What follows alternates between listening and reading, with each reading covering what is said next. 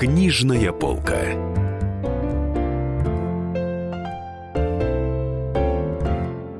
Здравствуйте, друзья! В эфире «Книжная полка» в студии Денис Корсаков, Дарья Завгородняя, спецкор «Комсомольская правда». А в гостях у нас замечательный литературный критик, один из лучших литературных критиков страны, Наталья Кочеткова-Морозова.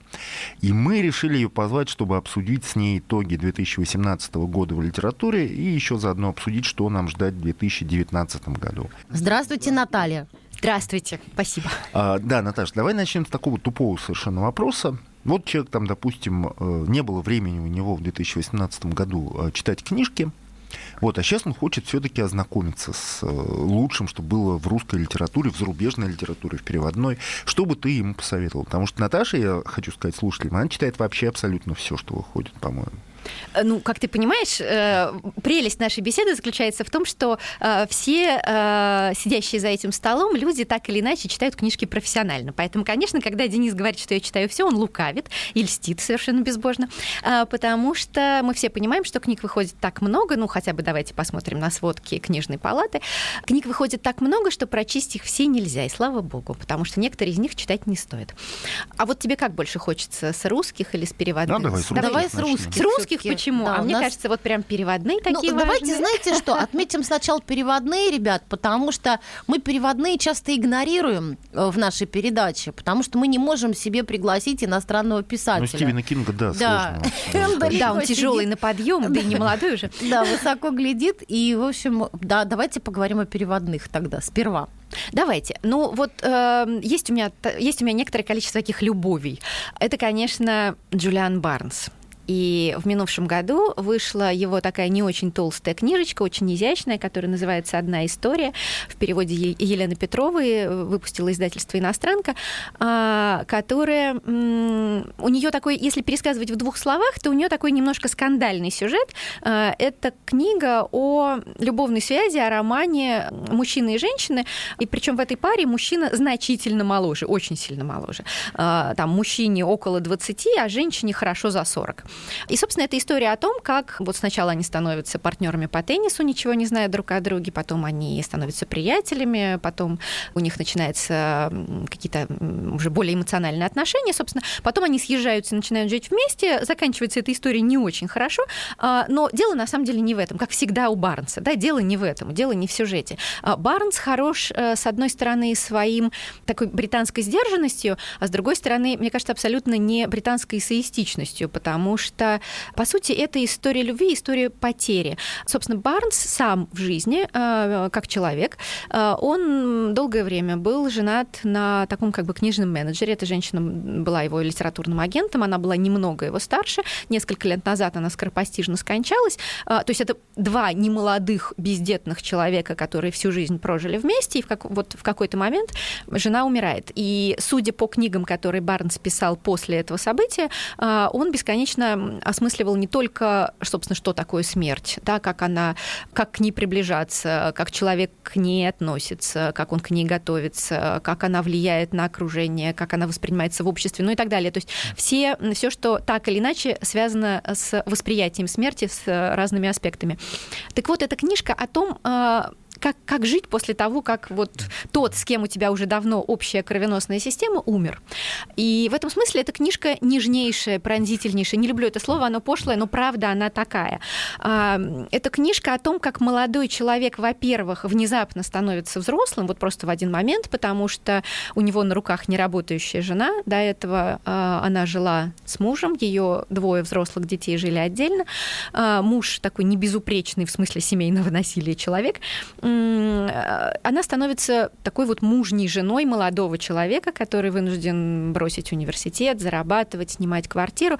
А, кроме того, женщина эмоционально нестабильна, и в какой-то момент у нее возникают проблемы с алкоголем, и он вынужден решать эти проблемы, ее молодой муж. Понятно, что от них отворачиваются семьи с обеих сторон и так далее. А из-за чего? Из-за того, что у них разница в возрасте? Да, того, конечно. Она пьет? А, нет, разница нет, разница в возрасте, потому что дети воспринимали этого мальчика, ну, который мало, он он моложе, чем ее дети, да, как какого-то непонятного приятеля, конечно, семья, родители мужа пришли в некоторый ужас от выбора, выбора сына.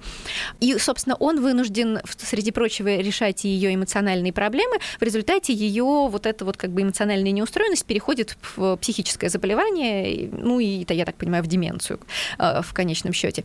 Но, повторяю, вот когда это пересказываешь, то кажется, что это какой-то такой вот Нет, сюжет из желтой прессы. Это Но это не так, жизнь. потому что Барнсу, ну, собственно, это же частый прием литературы, да, литература сгущает краски. Вообще любое художественное произведение сгущает краски. Если кому-то нужно написать о смерти, то чаще всего это делается не на протяжении нескольких десятилетий жизни героя, а важно, чтобы герой заболел чем-нибудь смертельным и умер пораньше. Почему? Потому что тогда вот это ожидание смерти сгущается, да, и как бы все эмоции с этим связаны, они особенно обнажены. А, и, и это, конечно, вот история про конечно, история про молодого человека, который очень быстро взрослеет, потом, по сути, сталкивается с ментальной смертью своей, своей возлюбленной. Подруги. А потом, вот на самом деле ужас в том, что после того, как она оказывается в специальном заведении, где заботятся о людях с деменцией, а, этот мужчина не может жить дальше. То есть, казалось бы, он относительно молод, он может жениться на ком он хочет. Если он хочет, у него могут быть дети. Но он не хочет. Почему? Ну, потому что это была любовь. Вот она была такая странная. Она случилась в очень юном возрасте. К женщине, которая опередила его на несколько десятилетий. Наверное, они могли бы быть ужасно счастливы, будь они ровесниками, но так не получилось. И, конечно, такая вот, вот в этом смысле эмоциональное напряжение этой книжки, повторяю, очень коротенькая, она небольшая. Все как а, мы любим. А что еще, кроме Барнса? А, есть еще один мой страшно любимый писатель. Зовут его Филипп Рот. К сожалению, он умер в минувшем году, в мае минувшего года. Это такая прям моя персональная большая трагедия. Он читал всегда что... одним из главных кандидатов на Нобелевскую да, премию. Да, вот, собственно, он ее не дождался. Это очень обидно, но это называется «Есть и хорошие новости». А, дело в том, что в прошлом году издательство «Книжники» запустило выпуск полного собрания сочинений Филиппа Рота. А, надо сказать, что Филипп Рот – один из величайших американских писателей. Вот, ну, в прошлом году мы еще могли бы сказать современности, но вот он, к сожалению, умер. Ну, недавней, недавней современности. То есть, ну, это вот, там человек уровня, не знаю, Абдайка, да, там, Соло Беллоу, да, вот как-то так. И надо сказать, что при этом на русский он переводился как-то странно, мало, криво, не... то есть нет, переводы были хорошими, но это были очень непоследовательные переводы. У Филиппа Рота есть цикл как бы, произведения, в общем, укладываются в некий цикл. Вот один из самых известных циклов – это цикл о Натане Цукермане, который альтер-эго автора потому что это тоже э, еврейский писатель, американский англоязычный еврейский писатель, э, собственно, как и Филипп Рот, и вообще многое в Натане Цукермане э, от Филиппа Рота. Так вот, этот цикл переводился по принципу ой, сначала там мы переведем какие-нибудь последние книжки, потом что-то мы вот ранние не переводили, давайте вернемся к ранним, ну и так далее.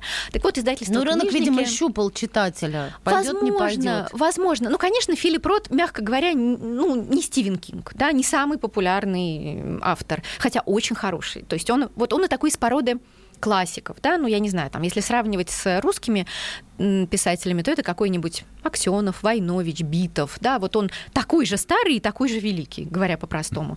А, так вот, книжники затеяла перевыпуск э, собрания сочинений, и вот тут важная вещь. Э, вышел первый том цикла Натани Цукермани, э, который, который, собственно, и называется «Призрак писателя», а то возникала странная э, ситуация. Несколько лет назад вышел роман, который Филиппа Рота, последний из цикла, который назывался «Призрак уходит». Кто уходит, почему, почему? уходит, почему призрак. Так вот, наконец, будет понятно, вернее, уже понятно, потому что книжка уже вышла, кто этот писатель, почему призрак. Откуда он пришел? Откуда пришел и вообще какие у него отношения. Это, в свою очередь, вот как Филипп, как эм, Натан Цукерман, альтер-эго Филиппа Рота, вот так у эм, у Натана Цукермана в романе есть некий двойник, писатель, который гораздо его старше, но на которого он постоянно ориентируется. И, собственно, начинает становиться понятна вот эта система отражений, как это все работает и почему это так было важно для Филиппа Рота. Мне кажется, это прям великое явление в русской переводной литературе. У нас в гостях, напоминаю, Наталья Кочеткова-Морозова, литературный критик. Мы говорим с ней про лучшие книги 2018 года. Ну и, и вообще лучшие окрестностей, кни... да. Да, и лучшие книги, которые будут в 2019. Вернемся после рекламного новостей. Книжная полка. Британские ученые доказали, Главное вовремя. Утреннее шоу «Главное вовремя» с Михаилом Антоновым и Марией Бачининой слушайте по будням с 7 до 11 утра по московскому времени.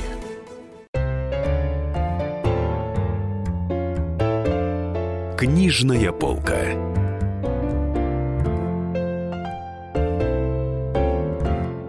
Дорогие друзья, Денис Корсаков, Дарья Завгородняя, а в гостях у нас Наталья Кочеткова-Морозова, литературный критик, который великолепно разбирается в литературе, и мы обсуждаем 2018 год и его окрестности, немножко захватываем вообще всю литературу, которая вышла в последнее время, и литературу, которая порадует нас, возможно, в 2019 году, ведущие ключевые авторы, в которых Наталья разбирается великолепно. И вот мы сейчас говорили про переводные книжки, лучшие переводные книжки прошлого года, а сейчас давай поговорим уже про русские.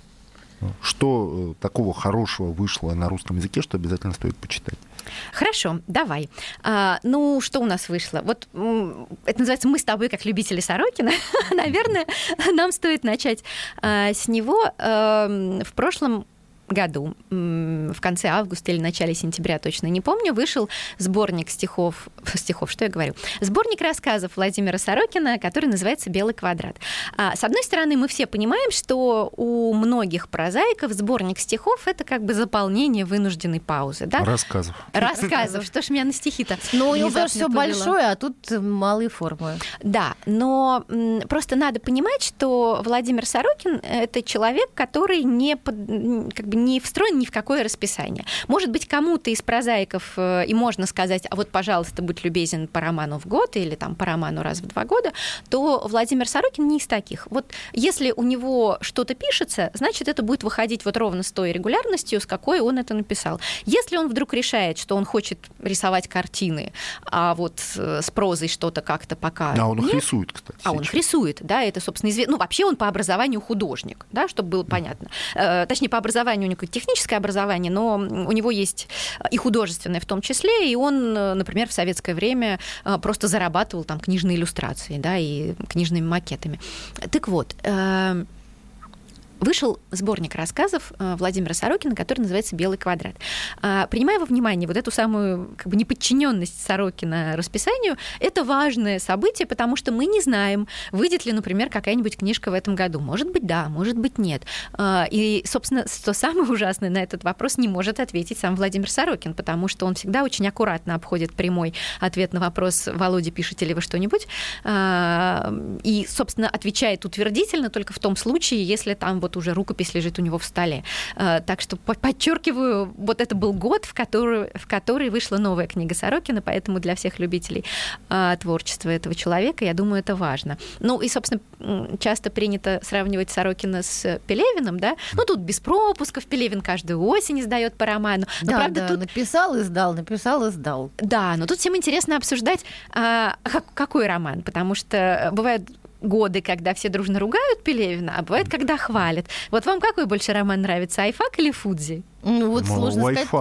Фудзи я еще не читала. Но мне Айфак вышел в 2017-м, а, да. соответственно, Фудзи вышла, «Тайные виды на гору Фудзи» вышла как раз вот в октябре, по-моему, или сентябре 2018-го.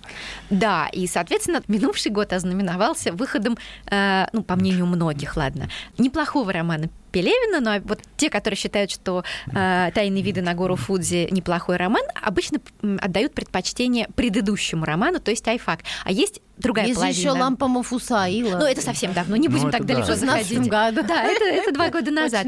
А есть другая половина, которая считает, что, ну вот, «Тайные виды на гору Фудзи» — это по-настоящему сильная книжка, а вот «Айфак» тоже хороший, но как-то похуже. В любом mm-hmm. случае, это был год хорошего романа Пелевина, так что можно смело покупать, читать и получать удовольствие, если а, вы еще не. А вот, кстати, очень обидно было, что «Айфак 10» не номинировали на большую книгу. Хотя Они это, ну... номинировали прямо? Ну, по-моему, номинировали. Нет, не номинировали. В, в прошлом Там году. в этом году было 8 всего номинантов, очень мало, по-моему, 8.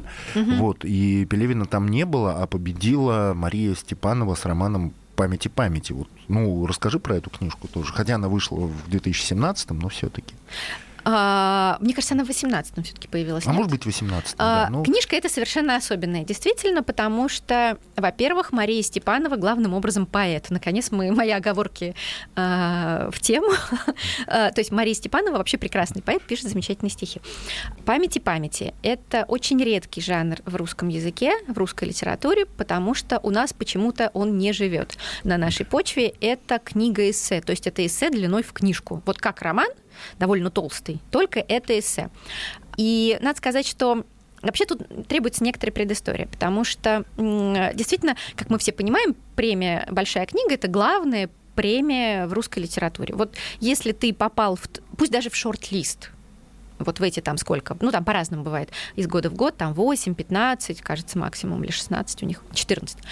Это ты уже молодец, это ты уже вошел вот в такую вот прям вот главную... Да, в главную подборку отечественных э, книг этого года.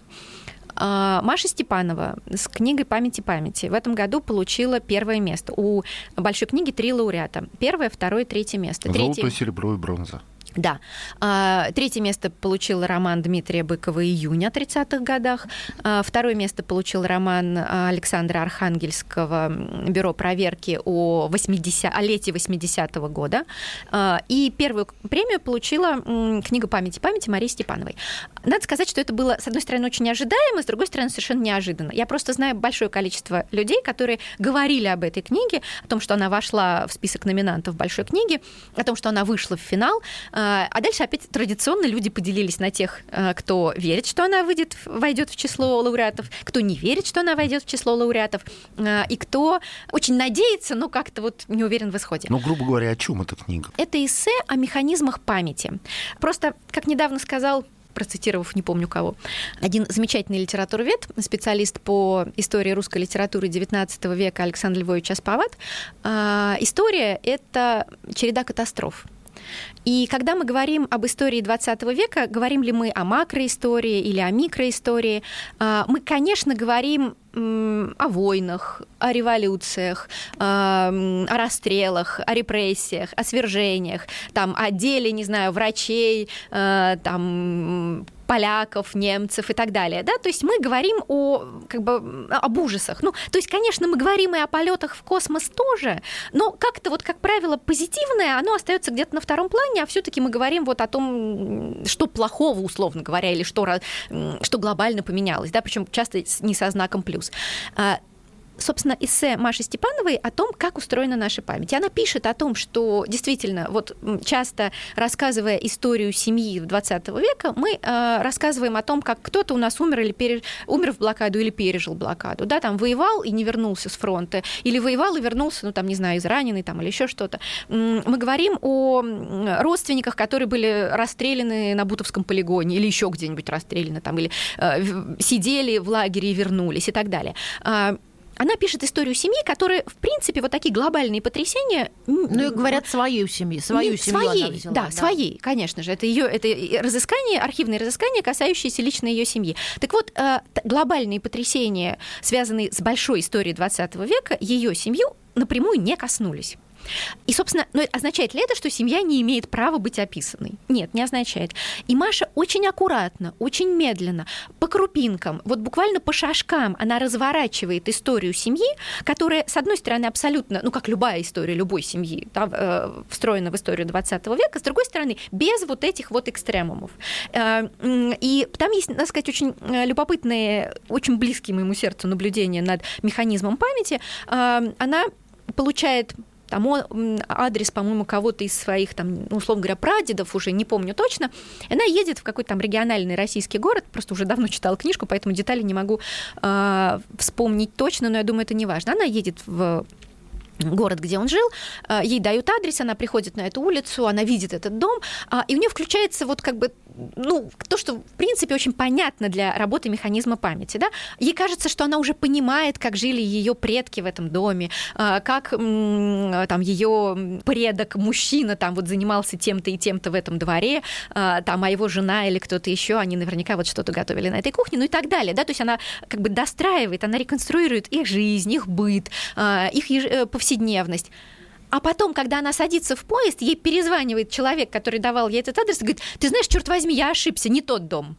Угу. Да, то есть вот как работает ложная память? Ведь, в принципе, что такое история как наука, да, это очень, ну, это сложно. У нас есть документы, мы можем им верить, мы не можем верить воспоминаниям, мы не можем верить свидетельствам, мы не можем верить, не знаю, летописям, потому что они врут и так далее. То есть это очень тонкая материя. Она очень часто завязана на, на идеологии, на психологии, на мифологии, на мифологии, на чем угодно, да. И вот как это все существует объективно с одной стороны и субъективно, то есть применительно к самой Маше, то есть наследнице истории, да, вот этой семьи. Вот, собственно, об этом книга. Мне кажется, кажется, страшно интересно. Спасибо. А, друзья, у нас в гостях Наталья Читкова-Морозова, замечательный литературный критик. Мы говорили сейчас про итоги 2018 года, а потом вернемся и поговорим о том, что ждать в 2019 году. Книжная полка. Ведущие на радио «Комсомольская правда» сдержанные и невозмутимые. Но из любого правила есть исключение – дай по морде мне. Встань и дай. Хочешь стекло такое? Давай. Это говно в эфир кидаешь. Я... Ты несешь какую-то хрень. Мы расстреляем его из водяных пистолетов мочой. Самый горячий парень радиостанции в прямом эфире. Исключение из правил с Максимом Шевченко. Слушайте по вторникам с 8 вечера по московскому времени.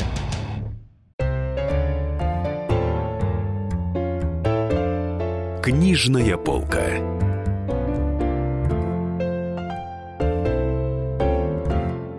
Студии Денис Корсаков, Дарья Завгородняя. В гостях у нас замечательный литературный критик Наталья Кочеткова-Морозова. Мы обсуждаем итоги 2018 года. Будем говорить сейчас еще про то, что готовит нам 2019 год. Ну, давай уж закончим 2018 для начала. Давай. Мы говорили про лучшие книжки, которые вышли переводные, и лучшие книжки, которые вышли на русском. И обсудили уже новых Сорокина, Пелевина и книгу «Памяти памяти», которую получила Мария Степанова, которая получила большую книгу в этом году. Ну и что еще? Что еще интересно? А роман вот... «Июнь», кстати, вам нравится Дмитрия, Дмитрия Быкова? Быкова, который получил третью, третью по значению премию «Большая книга». Не очень. А чего так? Возможно, это мой личный миф, но все книги, которые я читала о 30-х, художественные в первую очередь, Э, роман «Июнь» атмосферно, интонационно не похож на книги о 30-х. То есть вот ты читаешь, и, и хотя там буквами и цифрами написано, что это 30-е годы, а ощущение, что это то ли 70-е, то ли 80-е. Потому что Стругацких очень любят и стилистически им наследуют. У меня вот такое ощущение. Трудно Четко. сказать, у меня нет этому рационального объяснения, но у меня есть ощущение, что, ну как вот это называется, не попал в ноты, да, не, mm. ну вот что-то такое, ну, в общем, что-то с этой книжкой не то. Она mm-hmm. не попала туда, куда она метила, с моей точки зрения. Да. Хотя, э, зная Дмитрия Быкова, это должно было быть очень интересно. Еще Евгений Глишковец, который надолго там ушел в какую-то тему, да. он выпустил книжку и номинирован был тоже на большую книгу, не получил ее, впрочем. Что это за книга у него? Это потрясающий роман, потому что, когда я его читала, он был даже еще не в PDF, а в Варде, и это было там что-то 900 страниц. То есть, нет, в PDF это тоже все равно там, ну, кажется, ближе к тысяче. А, в общем, это очень толстый роман, и, он довольно забавен, потому что это роман... А, как о, он называется? Он называется «Театр отчаяния. Отчаянный театр». Через точку. Это роман о героем, который, как это часто бывает у Евгения Гришковца, как бы похож на Евгения Гришковца, но вроде бы и нет, в том смысле, что надо сказать, что Евгений Гришковец по образованию филолог.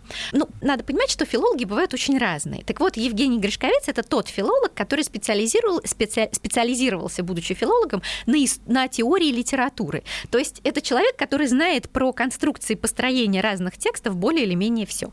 И поэтому он всегда очень ревниво и как-то так немножко обиженно говорит, не нет, это вам кажется, что мой герой похож на меня, а он совсем не похож. Я даже могу вам доказать, почему герой не я. Так вот, это герой, который похож на Гришковца, но Гришковцом не является, который проживает жизнь от старших классов школы до своего там, по-моему, 30-летия или как-то вот, ну, до, условно, до середины жизни.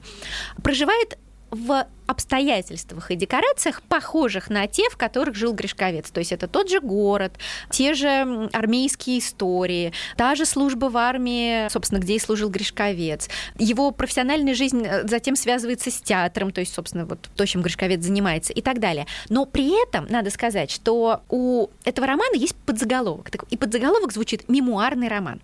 И в этом смысле э, он такой очень двойственный, потому что, с одной стороны, в нем есть все абсолютно общее общечеловеческое и близкое каждому, собственно, на чем строит Гришковец все свои произведения. Да, вот какой текст Гришковца не возьми, все время кажется, что он про тебя, потому что он ловит вот на, не знаю, на горячей чашке, на холодной ручке троллейбуса, на снег в лицо, там, покалывает щеки и так далее. То есть это такие понятные ощущения, которые переживает каждый человек в детстве. Спать хочется, под ложечкой ноет и так далее. А с другой стороны, это мемуарный роман. То есть это все-таки обстоятельства, повторяю, жизни героя очень похожи на обстоятельства жизни автора. И в этом смысле их никак нельзя не сравнивать. Евгений ужасно сердится, когда ему говорят, что этот... Ну, а, кроме того, что важно, у него во многих романах и вообще почти во всех его произведениях непонятно какое время, да, то есть нигде не указан год, и по обстоятельствам жизни героев, как правило, не опознается, это условно говоря 90-е или нулевые. В театральном романе понятно, какой год каждый раз. И, то есть, и когда рушится Советский Союз, и когда начинается перестройка, и когда появляется новое российское, уже не советское государство, это все понятно. И в этом смысле это первый, э, ну, вот меня, конечно, за это Гришковец убьет, исторический роман Евгения Гришковца, вот как бы это странно по отношению к его творчеству не звучало. Этим он, конечно, примечателен. А, да, он очень длинный. А, ну, жизнь вообще длинная. А, кому-то он может показаться затянутым, но если вы смотрите на этот роман с позиции именно художественного произведения, то, наверное, это очень длинное художественное произведение, и, может быть, даже действительно местами с какими-то там паузами, провисами, и можно было бы и покороче. Но если вы смотрите на это произведение как на жизнь человека, пусть даже преломленную в художественной литературе, то, ну, здорово, жизнь-то длинная, а это даже не половина этой жизни. Да, и ну, тексты это... Гришковца вообще хорошо записывать в аудиокниги. И так их как бы фоном слушать, одновременно проживая какие-то свои Да, Наташа, ощущения. еще Гузель Яхина выпустила Гузель Яхина, это тоже, на самом деле, такой очень важный э, текст в этом году, потому что Гузель Яхина, вот есть у нас два писателя, которые ни одной секунды, кажется, не были нас, нас, начинающими писателями. Это Евгений Водолазкин и Гузель Яхина. С первых своих романов они просто вошли в литературу как большие, серьезные взрослые писатели, там, не знаю, первые десятки, да. И когда ну ведь когда Гузель Яхина получила и «Ясную поляну», и «Большую книгу», это был ее дебютный роман э, «Зулейха, Зулейха открывает, открывает глаза. глаза». И все, конечно, с, с напряжением и как-то так вот прижав ушки и затаив дыхание, ждали ее вторую книгу, потому что совершенно непонятно, а, а что, какая будет вторая книжка. Да, она потому... сама волновалась очень сильно. У меня да? такое ощущение, синдром второго романа. У нее был у меня такое Она же была у нас здесь в студии в мае да, как да. раз. И, в общем, да. Ну вот, да. И, и все, конечно, его очень ждали. И когда он вышел, по крайней мере, в одном пункте можно точно выдохнуть. Гузель Яхина большой писатель. Вот она уже точно не сойдет с дистанции, потому что ее второй роман показывает, э, называется он «Дети мои», а, и действие этого романа первая половина 20 века а, это «Немцы по Волжье». Это роман писателя, который очень как бы нарастил свои писательские мускулы. То есть если Зулиха открывает глаза, скажем так, она э, делился на две такие не вполне равные части, абсолютно гениальную этнографическую, касающуюся жизни татарской деревни, а дальше какую-то такую мелодраматическую э, не, Робинзонаду, к которой относиться всерьез все-таки довольно сложно, но тем не менее это дебютный роман, и что называется простим, э, тем более, что она сценарист по основному образованию, и вот это вот сценарное письмо, оно в этом в Зулихе очень чувствуется. А, роман «Дети мои» совершенно другой. Это такая плотная, эпическая, тягучая проза, абсолютно литературная. Там ни грамма сценарности нет. А, то есть это вот прямо серьезная проза большого писателя. Честно скажу, мне этот роман не очень близок, а, но совершенно по другим причинам. С моей точки зрения, он, как бы сказать, он по в своей поэтике очень, очень женский, как ни странно. То есть он построен как женская книга. А говорят, Зулейха женская. Да, но, в, но Зулейха просто в большей степени мелодраматична, поэтому кажется, что это такое вот легкое чтение. А тут все-таки главный герой женское. немец, дядька. Да, но если вот вы помните, эм, как вы помните, как он выращивает младенца, то ну, то есть вот у читателя вырабатывается пролактин, когда он читает эти бесконечные страницы про укачивание младенца, выкармливание младенца, воспитание младенца, заботу о младенце, э, взросление младенца и так далее. То есть там очень... И надо сказать, что все в этом романе, к чему прикасается авторская рука, вот э, оно все такое очень э, как бы материнское в том смысле, что э, автор такое впечатление, что он выкармливает каждый кусок своего романа. То есть это довольно своеобразная манера письма, и мне почему-то кажется, у меня нет, я не проверяла, я не, у меня нет никакого объективного ответа на этот вопрос, но мне почему-то кажется, что этот роман должен больше нравиться женщинам, чем мужчинам, хотя главный герой мужчина. А, но при этом, повторяю, вопрос, ответ на вопрос, большой ли писатель Гузель Яхина, вне всякого сомнения, э, дети мои доказали, большой. Мы хотели еще обсудить, ну, такую печальную тему потери 2018 года. Давай начнем с такой потери. Закрылась премия «Русский букер».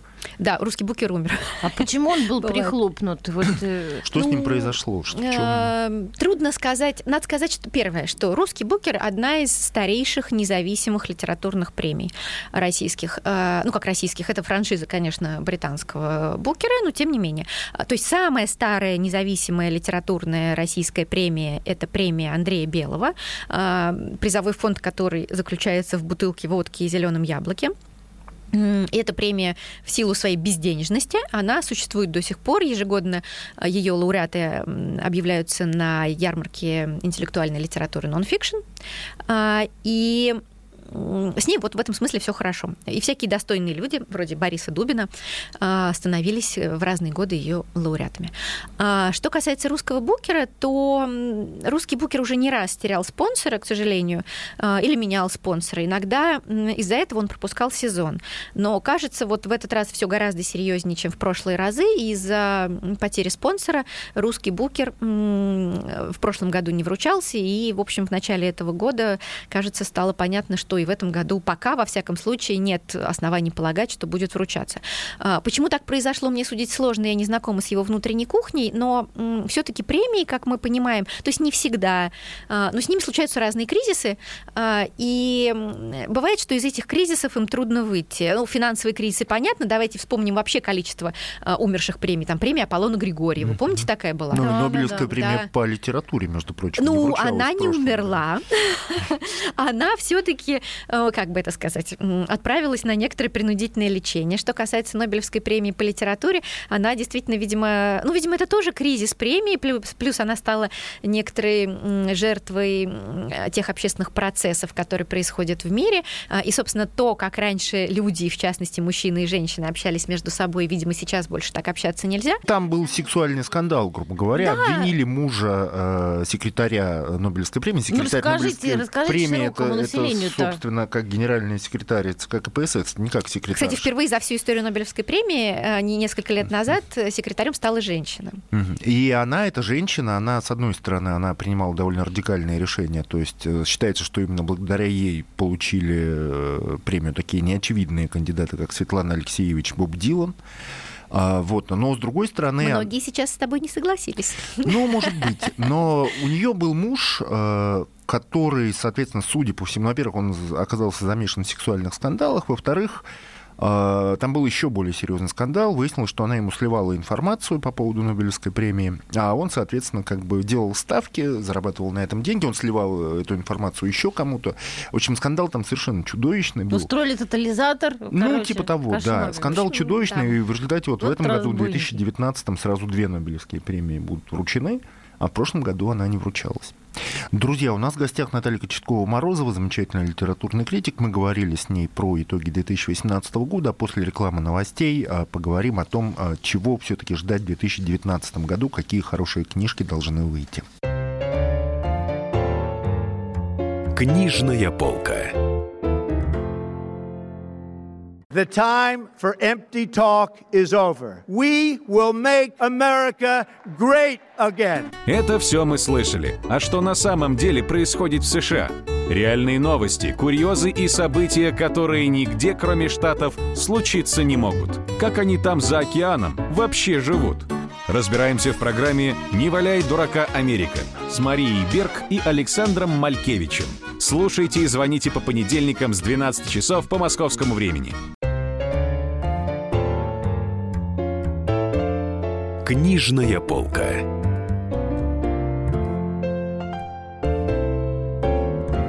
Дорогие друзья, Денис Корсаков, Дарья Завгородняя. А в гостях у нас прекрасный литературный критик Наталья Кочеткова-Морозова. Она нам рассказывает про книжки, которые мы можем прочитать, которые вышли в 2018 году. Лучшие книжки. Лучшие книжки, да. И сейчас мы поговорим о том, что ждет нас в 2019 году, каких сюрпризов ждать нам от любимых авторов. Я самовольно нарушу регламент и буквально три секунды уделю еще э, трем книжкам, которые вышли в минувшем году, потому что эти книжки по сути, литературоведческие, а, а значит, продаются очень медленно. То есть это книжки не только минувшего года, но как бы получается и этого. А, во-первых, э, это книжка романа Тименчика «История культа Гумилева». Надо сказать, что Роман Давидович Тименчик, э, профессор Иерусалимского университета, один из главных специалистов по истории... По русской литературе начала 20 да, века. Да, по Серебряному веку, да. там автор э, трудов, собственно, об Ахматовой, о Гумилеве. И прелесть его работ заключается в том, что, с одной стороны, они абсолютно научные, с другой стороны, они совершенно популярные, в том смысле, что читать их может кто угодно, а широка, широта охвата такова, что, например, он помнит, что строчку из Гумилева цитирует Оксимирон, Оксимирон, да? да. Вот, то есть, Оксимирон. вот чтобы было просто понятно, да. как живут современные литературоведы. Если вы думаете, что они сидят в пыльных архивах, то поверьте, не только. Вторая книжка, которая вышла под конец года, это книга другого очень большого тоже специалиста по истории русской литературы 20 века, в частности, Набоковеда, специалиста по Набокову. Его зовут Александр Долинин, а, и он выпустил комментарий к роману Владимира Набокова «Дар». Это толстая Который в три книжка. раза толще, чем, собственно, роман да. «Дар». И этим она совершенно прекрасна, потому что, по сути, это такие вольные заметки обо всем на свете. То есть, если вдруг вы любите Набокова, то вот, мне кажется, не заметить этой книжки совершенно нельзя, она правда великая. И третья книжка, которая совсем популярная, Олег Ликманов, Михаил Свердлов и Илья Симоновский выпустили книжку про Венедикта Ерофеева, про Венечку Ерофеева «Москва-петушки», довольно забавно построенную. С одной стороны, они литературоведы, и их книжка научно абсолютно верна, с другой стороны, она популярна, и они выбрали такую очень своеобразную форму изложения. Они сравнивают поэму «Москва-петушки» с жизнью Венечки Ерофеева, как бы сопоставляя, то есть биография как текст и текст Венечки Ерофеева, и дальше сопоставляя их на разных Это уровнях. Ну, плюс к этому там очень глубокий есть анализ, собственно, литературоведческий да, «Москва-петушки». Да, то, есть... то есть биография перемежается такими очень-очень серьезными литературоведческими изысканиями. Да, и вот мне кажется, вот это вот три формальные литературоведческие книжки, которые будут не только интересны, а, но и всяко разно полезны ну, и занимательны а для широкой аудитории. 2019 год. 2019 год. Ну, что мы любим? Ну, во-первых, конечно, в широком смысле и широкой аудитории любимы детективы. И в этом смысле у меня для вас хорошие новости, потому что, во-первых, вот прямо в марте выходит новый роман Роберта Гелбрейта то есть, иными Джоан словами, Роулинг. Джоан Роулинг, совершенно справедливо. Роман, кажется, будет называться «Смертельный белый», ну, там, возможно, подкорректируется. Смертельная белизна, по-моему. А смертельная да, белизна, да. Просто когда мне рассказывали про эту книжку, еще был рабочий вариант Соколовка. Вот. И, собственно, это какая четвертая, да, получается, книжка да, по в цикле э, о Корморан Страйк. его Корморане Страйке, таком, значит, прекрасном одноногом детективе, всяко разнообаятельном. М, Что еще? Новый роман Юнисбё «Нож». А, тоже в скором времени должен выйти. И кто любит, уж совсем любит детективы, это новый роман Жана Кристофа Гранже. Я по-французски не читаю, а по-русски я пока не знаю его перевода. Просто поверьте, будет новый роман, следите. Как мы знаем, особенность Гранже в том, что он, он пишет такие полутриллеры, да, то есть все время кажется, что это мистика, а в конце опаньки не мистика. Ну, в общем, тот, кто любит э, Гранже, вот будет рад. А, еще один такой маленький, очень аккуратный релиз, робкий, я бы сказала. Как мы знаем, Михаил Шишкин тоже такой писатель русский, с одной стороны, абсолютно великий, а с другой стороны, не поддающийся никакому внешнему регламенту и расписанию. Как ему пишется, так он и пишет. Зато каждый роман гениален. Кажется, со времен письмовника у него не выходило никаких новых романов, а это, э, дай бог памяти, год девятый или десятый, ну, в общем, да, довольно, очень давно, уже. довольно давно, давно. давно. Вроде бы ходят аккуратные слухи. Ужасно боюсь сглазить, но очень хочу, чтобы это было правдой, что он пишет новый роман. Но я точно знаю, что выйдет э, его книжка-эссе, которая будет называться «Буквы на снегу». Три эссе. Роберт Вальзер, Джеймс Джойс и Владимир Шаров. Вот интересно почитать было бы, да. А, И мне кажется, что это прям важная история, потому что действительно очень ждем э, новой книжки Шишкина. Открытие не прошлого, а позапрошлого года, но тоже очень дорог- дорогое моему сердцу имя. Это Алексей Сальников. Э, Как мы все помним, Петровы в гриппе и вокруг него. Это роман, который ясно показал, что в современной русской литературе появилось новое серьезное имя. Потом вышел дебютный роман Сальникова, да, то есть хронологически было иначе. Сначала вышел его второй роман, потом первый. «Отдел» он назывался. Не такой замечательный и не такой, скажем так, ловко и интересно построенный, ну, как не такой Петровы. резонансный. И не такой резонансный, но тоже очень занимательный. То есть вот прям видно, что все хорошо. Вот сейчас еще немножко, и все будет вообще отлично. Роман будет называться «Опосредованно». Я пока его не читала, но очень жду и прям как-то... Ну, знаешь, он же, оказывается, он же публиковался в каком-то журнале, Да, он выложен насколько- на сайте журнальный э, зал. Совершенно справедливо. Но, насколько я понимаю, в издательской версии все-таки там будут довольно серьезные отличия. Все-таки он прошел. а, Надо понимать, что Сальников издается в редакции Елены Шубиной. Редакция Елены Шубиной абсолютный монополист по части, как кто-то про нее пошутил, она такой kingmakers, да, она та, кто Всех делает королей. подгребает, да. Да, и А, делает королей. Все великие русские писатели современные издаются у Елены Шубиной. Ну, это, это такой- не это такая марка, да, да, да. Это и Водолазкин, и Алексей Иванов, э, и, и Улицкая, и Улицкая, и, да, собственно, и- ну, про- ну, вот просто все. Ну так, вот, ну хорошо. Пелевин издается в другом месте, да, все, все остальные более или менее издаются у нее. А Сорокин тоже у Шубиной? нет, Ш- э, Сорокин издается в корпусе у Вари Горностаевой. Вот. Еще одно такое очень ожидаемое событие. Есть прекрасный писатель, э, который тоже, кстати, издается, по-моему, у Шубиной. Зовут его Андрей Рубанов. Ну вот, я думаю, что все помнят его прекрасный дебютный роман «Сажайте и вырастет», изданный чуть ли не на свои деньги, после которого стало понятно, что вот он еще один большой русский писатель. Было с тех пор много написано. Андрей очень талантливый человек, и выйдет его новый роман, который будет называться «Финист», и тоже, кажется, выйдет вот буквально скоро, в марте. А, Что еще? Если говорить о переводной литературе, на днях вышел новый роман Джонатана Коу, такого британского писателя, совершенно прекрасного, ироничного, чуть-чуть социального, злого, а, немножко фантасмагоричного. Называется «Срединная Англия» в переводе Шаши Мартыновой, который такой очень не просто ловкий, а такой вот очень интересный с точки зрения собственной манеры переводчика. Что Я такое Срединная Англия? Поясните. не знаю. Пока не знаю. Поскольку не читала книжку, не хочу это делать по аннотации, было бы непрофессионально. Поэтому я думаю, каждый должен, ну, как-то, если, ему, если он любит Коу, если ему интересен Коу, то, мне кажется, был Ну бы и Стивен Кинг новый будет. Стив- новый Стивен Кинг. Он будет называться «Чужак». В переводе Татьяны Покидаевой он выйдет в издательстве АСТ. А, К сожалению, не знаю о сроках, но все-таки по-настоящему новый роман Стивена Кинга, да, не какое-то там переиздание, там в новый перевод трам-пам-пам. Все-таки это, это событие, это серьезная И история. это будет перевод не Виктора Вебера. Да, это будет перевод не Виктора А Вебера. надо сказать, что Виктор Вебер, э, ну, это переводчик, э, которого очень многие фанаты Стивена Кинга просто ненавидят, лютой ненавистью. Вот, и Антон Долин, по-моему, э, Ну, ты знаешь, я тоже- понимаю. Не могу сказать, что я кого-то ненавижу лютой ненавистью. Наверное, не очень мне это как-то У него знаменитая была ошибка, он перепутал однажды английские слова э, «мышь» и «лось» и написал, что у человека на стене висела голова мыши. Бывает. Ну, просто это была очень большая мышь, кушала в детстве хорошо. Надо сказать, что когда я читала Стивена Кинга в переводе Виктора Вебера, я думала, господи, какой плохой писатель, какой он плоский, неинтересный, за что его все любят. А потом я почитала его в оригинале и, в общем, поняла, за что. Так что действительно будем надеяться на то, что перевод будет хорошим. Пелевин новый выйдет, наверняка. Но Наверняка. мы ничего не знаем Мы ничего не знаем, но кажется, он не пропускал еще ни одной осени, так что с большой долей вероятности мы можем А, рассчитывать на нового Кстати, Наташа большой специалист по Пелевину, потому что она сделала в свое время огромное количество интервью с ним. Но вот в какой-то момент, почему, кстати, почему он перестал давать интервью? Трудно- даже, даже тебе, э, Трудно журналисту, сказать. которому очень хорошо Ты относишься. знаешь, это было смешно, потому что когда я делала очередное интервью с Пелевиным, а, то на редколлегии в газете заявляли его примерно так. Вы знаете, у нас страшный эксклюзив. А, Интервью с Пелевиным. Да-да, только у нас в шестой раз. Ну, действительно, Виктор э, с тех пор не хочет. Я не знаю, почему. А почему был он как-то стал человек, таким совсем отшельником, затворником? Ну, каждый выстраивает, вот это в литературоведении называется литературная репутация. Каждый писатель выстраивает свою литературную репутацию так, как он хочет. Хочет э, массовик затейник и встречается со всеми и дает искрометное интервью. Не хочет и дает интервью по почте. Не хочет давать по почте, не дает никак. Э, не хочет общаться со всем, не общается со всем. Ну, по-разному бывает, да? Просто он настолько ушел с радаром, с радаров, что иногда ощущение, что просто за него пишет какой-то искусственный интеллект, который он так любит э, обсуждать и- и обдумывать, что там уже кто-то другой, какая-то группа авторов просто. Ну да, нас мистифицирует. виртуальный мир. Это вряд ли потому, что слишком узнаваем его авторский стиль, а, и, наверное, слишком все-таки талантливые это вещи, чтобы думать, что это кто-то за него пишет. Но, возможно, он очень бережет свой, свою, не знаю, повседневную жизнь, и ему, например, неприятно быть узнаваемым на улице. Понятно, что фотографии, выложенные в сети Виктора Пелевина, таковы, что по ним, в общем, узнать Пелевина в метро или на улице Невозможно. довольно сложно. Ну, то есть, наверное, можно, но сложновато.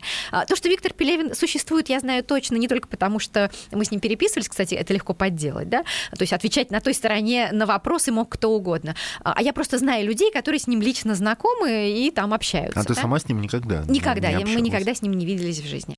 Дорогие друзья, Денис Корсаков, Дарья Завгородняя. В гостях у нас Наталья Кочеткова-Морозова, прекрасный литературный критик, который знает все о современной литературе. И обсуждали мы литературу 18 года, которые, книжки, которые вышли в 18 Подводили итоги, да, называли подводили лучшие итоги. книги переводные и русские. А, а также строили планы на 19 год от лица наших любимых писателей. Слушайте нас в интернете в повторах. Книжная полка. Здравствуй, друг. С чем ты к нам пришел? Здравствуйте. Меня зовут Кирилл, и я автоэксперт. Ребята, давайте поддержим Кирилла. Я знаю о машинах все. Я хочу говорить о них, хочу отвечать на вопросы, все время хочу обсуждать автомобильные темы. Как ты борешься со своей зависимостью, Кирилл? А я и не борюсь. Я говорю о машинах каждый день на радио «Комсомольская правда». «Дави на газ» с Кириллом Бревдо. По будням с 8 утра, а также по пятницам с 8 вечера по московскому времени на радио «Комсомольская правда».